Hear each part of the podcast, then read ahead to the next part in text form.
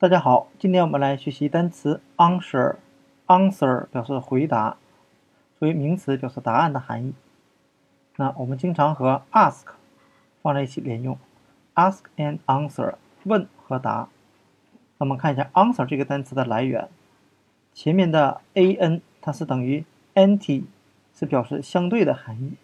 后面的 swer 它是单词 swear 发誓这个单词的缩写。那 answer 这个单词呢，最原始的含义，它是法律用语，是嫌疑犯在反驳对方的指控，而发誓自己没有干过坏事，指控不实。那我们看 answer 这个单词里面的 swear 发誓这个单词，那这个单词呢，我们可以用 swear 来记忆。那有些人呢，经常发誓啊，什么啊，出门被车压死啊，被雷劈死啊。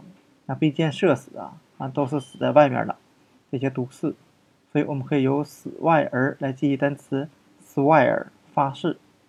那今天所讲解的单词 answer 回答答案，就给大家讲解到这里，谢谢大家的收看。